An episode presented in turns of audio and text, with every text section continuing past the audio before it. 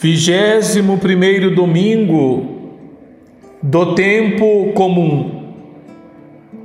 Hoje meditaremos o capítulo 16 do Evangelho de São Mateus, versículo de 13 a 20.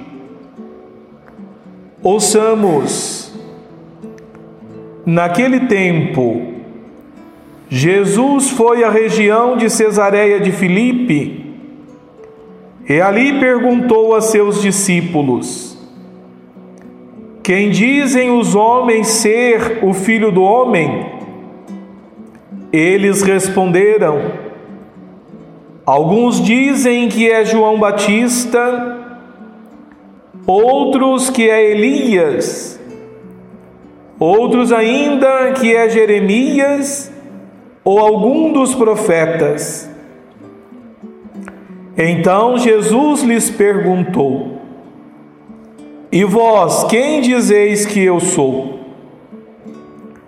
Simão Pedro respondeu: Tu és o Messias, o Filho do Deus vivo.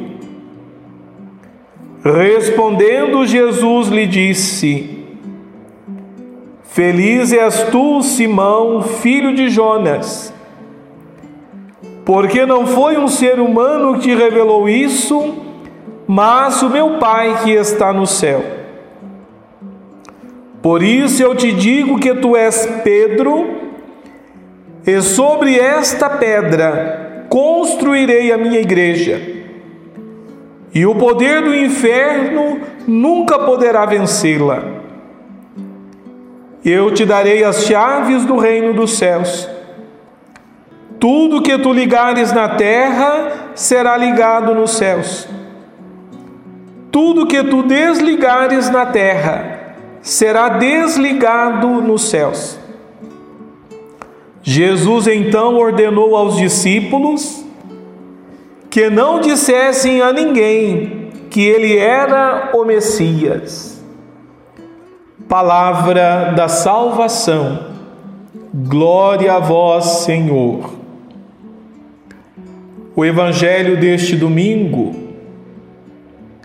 situa-nos no norte da Galileia, perto das nascentes do Rio Jordão,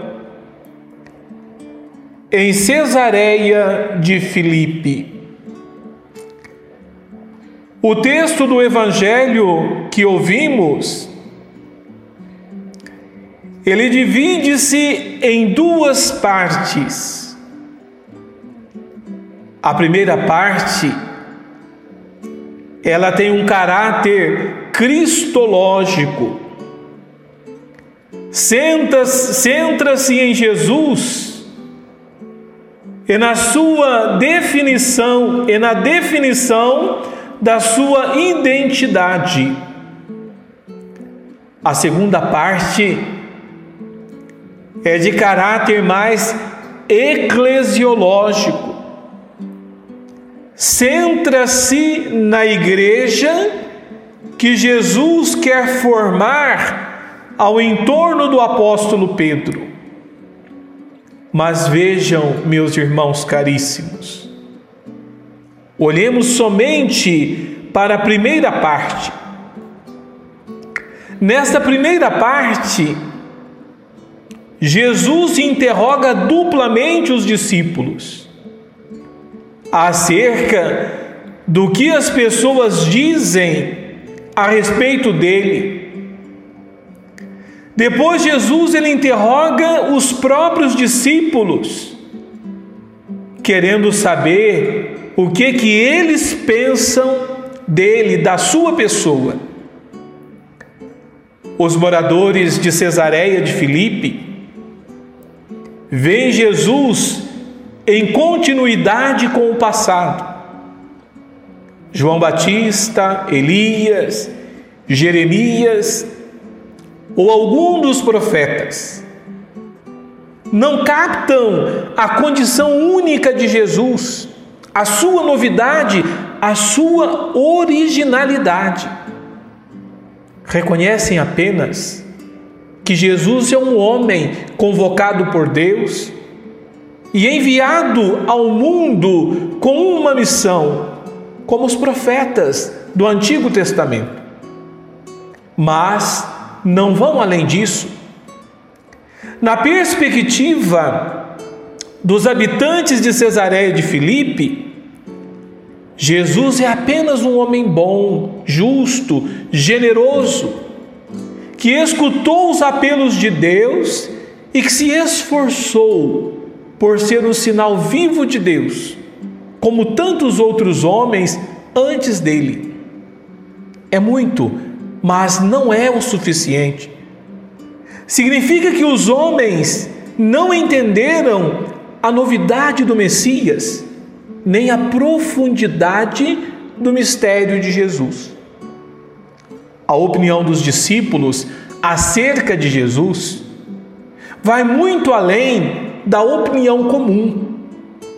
Pedro, porta-voz da comunidade dos discípulos, resume o sentir da comunidade do reino na expressão: Tu és o Cristo, o Filho de Deus vivo. Nestes dois títulos, resume-se a fé da igreja de Mateus e a catequese aí feita sobre Jesus, aquilo que as pessoas aprenderam sobre Jesus. Dizer que Jesus é o Cristo, o Messias, significa dizer que ele é esse libertador que Israel esperava, enviado por Deus para libertar o seu povo e para lhe oferecer a salvação definitiva. No entanto, para os membros da comunidade do Reino, Jesus não é apenas o Messias, ele é também o Filho do Deus vivo. No Antigo Testamento, a expressão Filho de Deus designa a condição de alguém que tem uma relação particular com Deus, a quem Deus elegeu e a quem Deus confiou uma missão.